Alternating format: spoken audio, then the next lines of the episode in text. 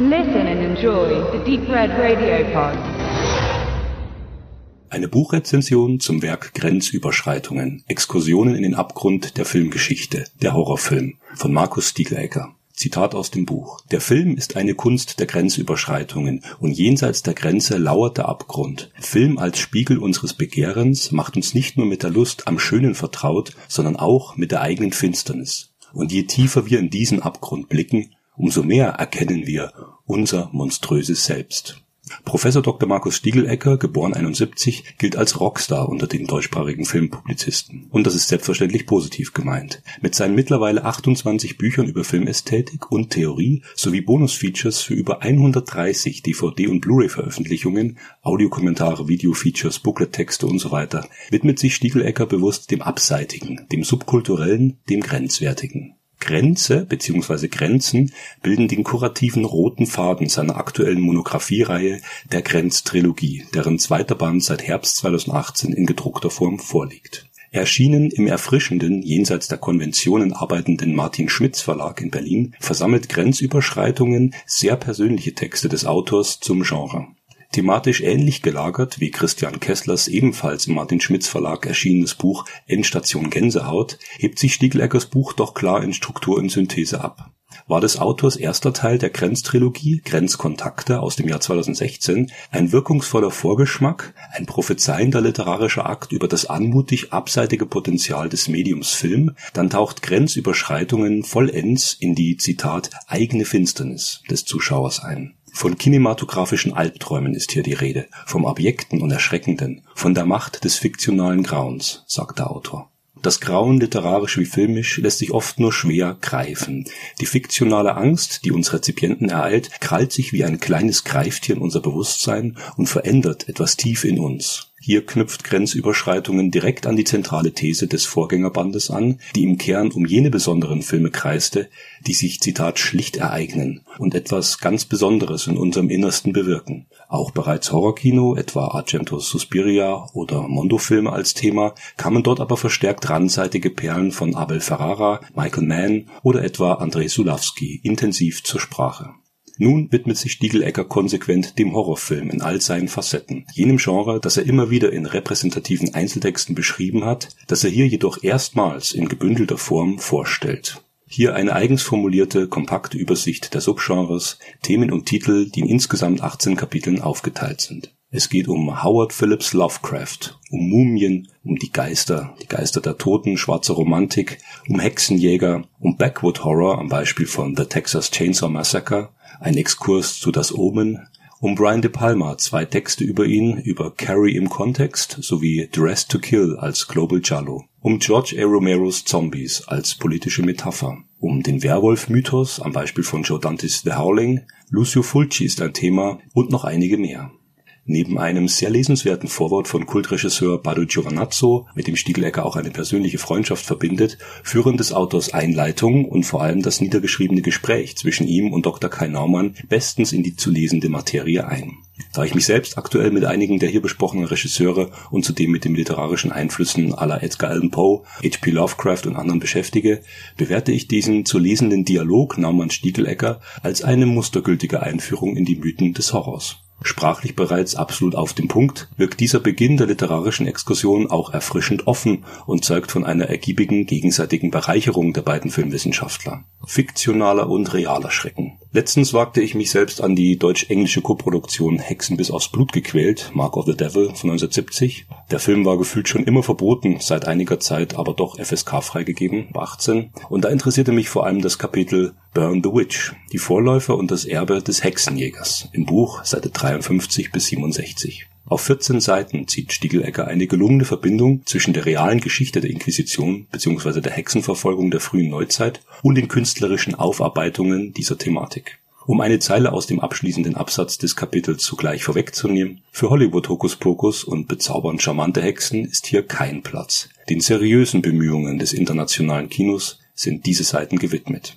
Zentral ist die Verknüpfung mit der literarischen Aufarbeitung des Hexenbegriffs. Jules Michelets Die Hexe von 1862 etwa wird in seiner damaligen Aussage als revolutionär beschrieben. Zitat. Michelet bezeichnet die Verfolgung der Hexen als deutlichsten Ausdruck für die jahrhundertelange Unterdrückung der Frau, reflektiert Stiegelecker jene nicht von der Hand zu weisenden, menschenverachtenden Verbrechen einer sich selbst als zivilisiert definierenden Gesellschaft, wie er sagt.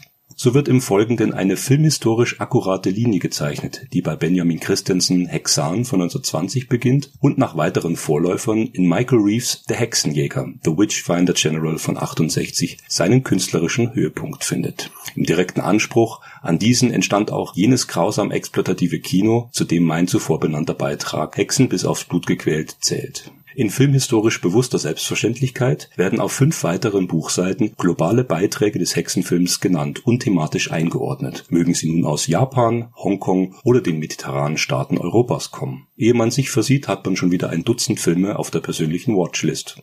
Persönliche Ein- und Rückblicke. Einige der Texte wurden vormals in teils alternativer Form als Booklet-Text vom Autor veröffentlicht nicht nur bei diesen Texten ist auch ein Hinweis am Ende mit Info zum Label zu finden, das den jeweiligen Film im hiesigen Markt veröffentlichte. So befand ich mich selbst in der Lage, Stiegeleckers Global Jallo-These, ein Booklet von Dress to Kill via Filmkonfekt zu erkennen oder Das Biest bricht durch im Mediabook zu Jordantis Das Tier The Howling gelesen zu haben. Nimmt man seinen Text zum Titel Tanz der Teufel inhaltlich zur Besprechung, schließt sich einerseits der Kreis zum anfangs genannten Gespräch mit Naumann samt dem Einfluss von Lovecrafts Mythenschöpfung sowie dem persönlichen Bezug zum Film Evil Dead. Stiegelecker beschreibt stimmungsvoll, wie dieser Kultfilm erstmals Einzug in sein Bewusstsein gehalten hat und benutzt etwa die optisch-haptische Qualität der grieseligen ersten Videokassette, um das besondere Gefühl dieses Low-Budget-Films auf den Betrachter zu reflektieren. Er sagt, das erste Mal tanzt der Teufel, verrauschter Ton, Störstreifen im Bild, unsicherer Bildstand, Aussetzer. Und doch schien alles zu stimmen. Wir sahen das erste VCL-Tape, das den Film weitgehend ungekürzt reproduzierte. Ich denke noch heute, es war gerade diese miese Qualität, die dem Film gut bekam, ihm quasi einen zusätzlichen Appeal des Geheimnisvollen bescherte andere kultverdächtige Filme, die zur gleichen Zeit entstanden, waren wie erwähnt Brian De Palma's Dress to Kill auf Seite 133 bis 144 besprochen und Joe Dantes The Howling auf Seite 112 bis 132 besprochen. Es war die Zeit der Videoära, die frühen 80er Jahre, die maßgeblich auch zur filmischen Sozialisation des Autors beigetragen haben. Bevor Stiegelecker auch beruflich epochenübergreifend analysierte, hing und hängt sein Herzblut bis heute besonders in dieser Epoche des Kinos, den 70ern und 80ern, deren düster funkelnde Meisterstücke er hautnah miterlebt hat. Ich betone das, weil es mir, obwohl ungleich jünger, ebenso ergeht und meine Liebe zum Kino sich rückwirkend auf eben jene Dekaden begründet. Das war schon eine verdammt mutige und auch rohe Zeit, in der Filmemacher ihre Vision oftmals ungehindert ausleben konnten. Auch von diesen künstlerischen Eigenheiten, von den gezielten Aus Auslotungen der Möglichkeiten handelt Grenzüberschreitungen.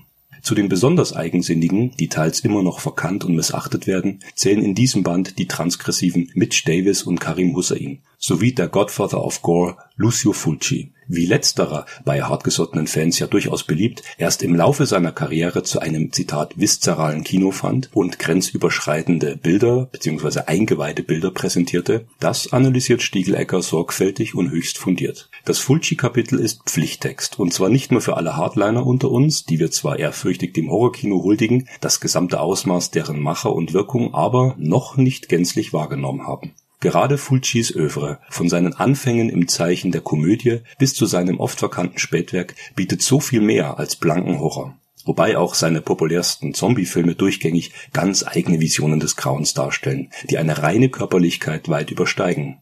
An dieser Stelle möchte ich einfach und direkt zwei Filme des Meisters empfehlen, die auch explizit in diesem Buch zur Sprache kommen. Da wäre zum einen Verdammt zu leben, verdammt zu sterben, I Quattro del Apocalypse von 1975 als geradezu dystopischer Western und Über dem Jenseits als Fulcis Höhepunkt seiner Gates of Hell Trilogie.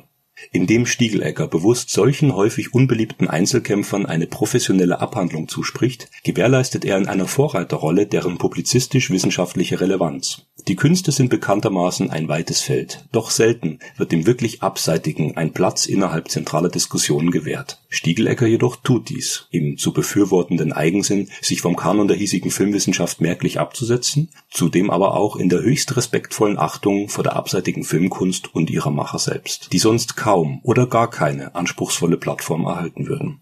Der Autor benötigt für seine entscheidenden Thesen auch keine verkomplizierte Sprache. Klar und zugänglich sind dessen Worte, bestens geeignet für eine eingängige und spannende Lektüre.